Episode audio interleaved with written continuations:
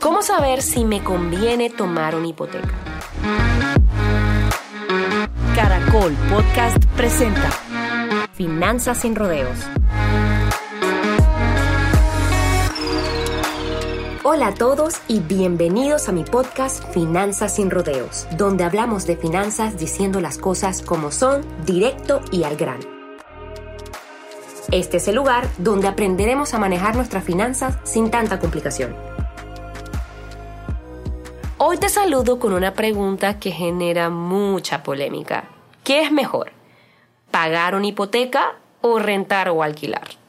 Siempre que hablo en mis redes sociales sobre este tema y digo que tomar una hipoteca no tiene sentido, saltan las personas a decir que cuando alquilan están botando su dinero. ¿Has escuchado eso? Lo primero que tenemos que pensar es realmente cuáles son las cosas positivas, los pros y los contras de una hipoteca y respondernos si te está poniendo dinero en tu bolsillo o te está sacando dinero de tu bolsillo. Y es así como podemos saber lo que realmente es un pasivo y lo que realmente es un activo. La mayoría de las personas piensan que cuando toman o compran una casa a través de una hipoteca están haciendo la mejor inversión de su vida, pero ¿realmente es tuyo? ¿Es un pasivo o es un activo? Para esto les voy a recordar el significado de lo que realmente es un pasivo y lo que realmente es un activo. Activo es algo que te pone dinero en tu bolsillo. Y pasivo es algo que te saca dinero de tu bolsillo. Ahora, tomando en referencia a esto que les acabo de decir y los significados de cada uno, ¿en qué sería o qué categoría entraría una hipoteca? ¿Te saca dinero de tu bolsillo o te mete dinero de tu bolsillo? Es así. Y la realidad es que la hipoteca te saca dinero de tu bolsillo, por la cual realmente es un pasivo. Se convierte en un activo cuando ya no lo debes al banco y puedes alquilarlo y te genera ingresos. De lo contrario, realmente es un gasto porque tienes que pagar la hipoteca y no es tuya hasta que realmente se la pagues al banco. Teniendo esto claro, y si la hipoteca te saca dinero de tu bolsillo, ya sabemos que es un pasivo, al final, pues realmente es o no una buena decisión tomar una hipoteca. Evidentemente, todos tenemos casos diferentes y siempre hay excepciones a la regla. Pero el ganador en esta historia de amor y de felicidad realmente es el banco.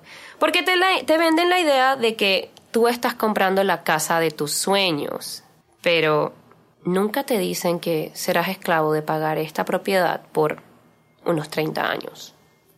Es importante que sepamos la diferencia entre si tú te quieres dedicar a comprar, por ejemplo, bienes y raíces em, para invertir o tomar la decisión de que te vas a comprar una sola casa a través de una hipoteca.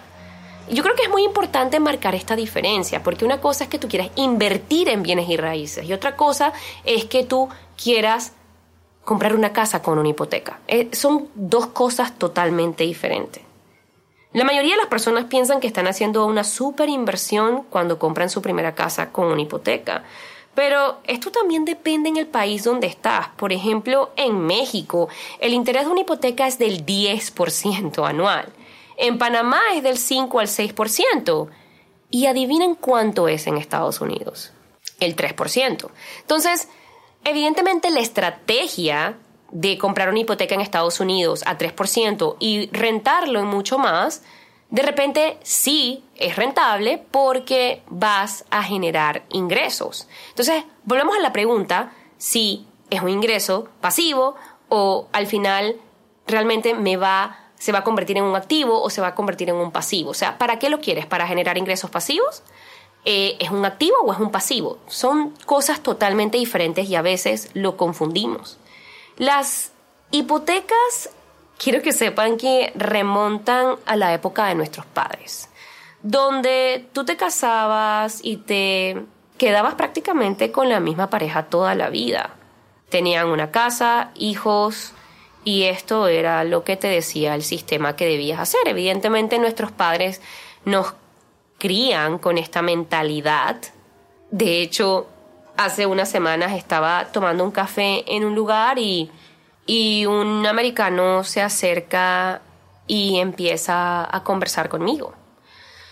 Em, realmente la conversación comienza porque él me pidió como permiso y yo le contesté en inglés y me dijo, wow, hablas súper bien inglés, de verdad, hablas súper buen inglés.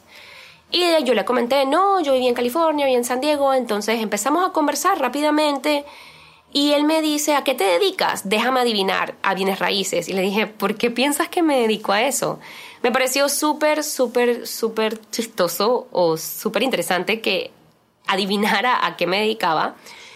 Y me dijo, mira, te tengo un truco de magia. Y agarró un billete, eh, lo rompió y de repente lo sacó de vuelta y el billete estaba completamente, o sea, o sea, fue un súper truco. La verdad es que si lo usaba en sus tiempos de jóvenes, definitivamente que podía tener varios prospectos. Pero al final lo que me, causó mucho interés en esta conversación fue que definitivamente el tipo cuando hablaba conmigo se dio cuenta que mi mentalidad era diferente. Me dijo, wow, para, para ser latina tienes otra mentalidad. Y yo le dije, bueno, no, realmente no tiene nada que ver con que si sea latina o no, simplemente que creo que la mentalidad es algo que uno escoge, uno escoge qué mentalidad quiere tener. Claro que la cultura influye, pero el hecho de que yo haya nacido en Latinoamérica no quiere decir que yo quiera pensar diferente. Ahora, él me hablaba de un dato muy interesante y era del sistema en que vivimos. Y esto va al tema de la hipoteca, ¿ok? Y ya les voy a decir cómo esta historia se conecta. Y es porque él dice que en todas las historias, desde que estábamos chiquitos, en Disney y en todos lados, siempre nos dicen y vivieron felices juntos para siempre. Ellos vivieron felices. O sea, no te habla como y tú fuiste feliz para siempre, sino y vivieron juntos felices para siempre. O sea, siempre te meten en la cabeza el tema de la familia y él explicaba evidentemente algo muy interesante sobre esto y era que el sistema le convenía que las personas se casaran porque si te casabas entonces consumías más, te, te, endeudabas para una hipoteca, por la casa de tus sueños y por todo esto que nos venden y nos meten en la cabeza. O sea, nos enseñan de que para poder ser felices tenemos que casarnos y tener hijos y comprar la casa de tus sueños. Es totalmente la publicidad que está allá afuera. ¿Qué pasa si no lo quiero hacer así? ¿Qué pasa si soy feliz estando sola? ¿Qué tiene de malo estar solo? ¿Qué tiene de malo no comprar la casa de mis sueños? ¿Qué tiene de malo que alquile el apartamento de mis sueños? ¿Cuál es la diferencia? ¿Te hace más exitoso tener una hipoteca o que la casa sea propia tuya? ¿Qué tiene que ver realmente que tú tomes una hipoteca y compres la casa de tus sueños con que cumpliste un peldaño del éxito? Y esta es la pregunta que nos tenemos que hacer antes de tomar una hipoteca. ¿Realmente es el paso financieramente inteligente? O sea, ¿es inteligentemente correcto para mis finanzas tomar este paso? Y esta es la pregunta que nos debemos hacer cuando vamos a tomar una hipoteca y olvidarnos de, ay, es que alquilar es botar la plata. Quiero que sepan que el alquiler se puede convertir en una forma de deducir impuestos, señores. Piensen un poquito más allá.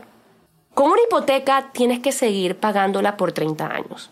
Y si dejas de pagarla, lo pierdes todo siempre vas a tener que tomar la decisión que entre si pones una cuota inicial o una abono inicial para comprar esa propiedad o realmente prefieres invertir ese dinero y multiplicarlo. ¿Qué me conviene más? ¿Poner una cuota inicial para comprar esa casa a través de una hipoteca que realmente no es mía, es del banco hasta que yo la termine de pagar? ¿O prefiero mejor agarrar e invertir ese dinero y multiplicarlo?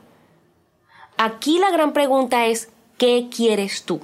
¿Vivir de las apariencias? dejarte llevar por tus emociones, hacer lo que te dicen que es lo correcto y ser esclavo de los bancos, o hacer lo que financieramente es mejor para ti, para tu plan financiero, para tu objetivo financiero y para las metas que quieres lograr.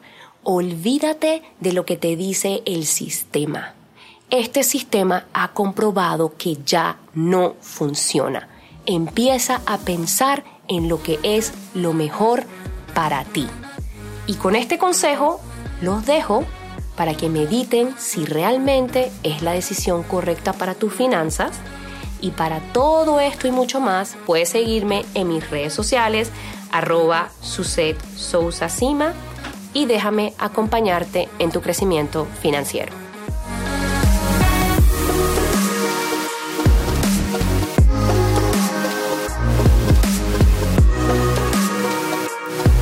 Encuéntranos en Instagram como arroba caracolpodcast. Envíanos tus mensajes y comentarios.